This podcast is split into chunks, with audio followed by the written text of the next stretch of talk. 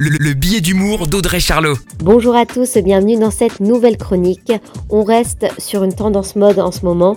Avec les beaux jours cette semaine, peut-être vous avez pu assister à la recrudescence du style très controversé des claquettes chaussettes. Très tendance chez les jeunes qui se donnent un air de je m'en foutisme. Ils osent même débarquer comme ça au lycée. Bon, même si la chanson Claquette chaussette du rappeur français Alrima n'y est pour rien dans cette relance, stop à la tendance beauf. Ça fait deux ans déjà qu'on était en pyjama tous les jours de la semaine en confondant les week-ends et les lundis.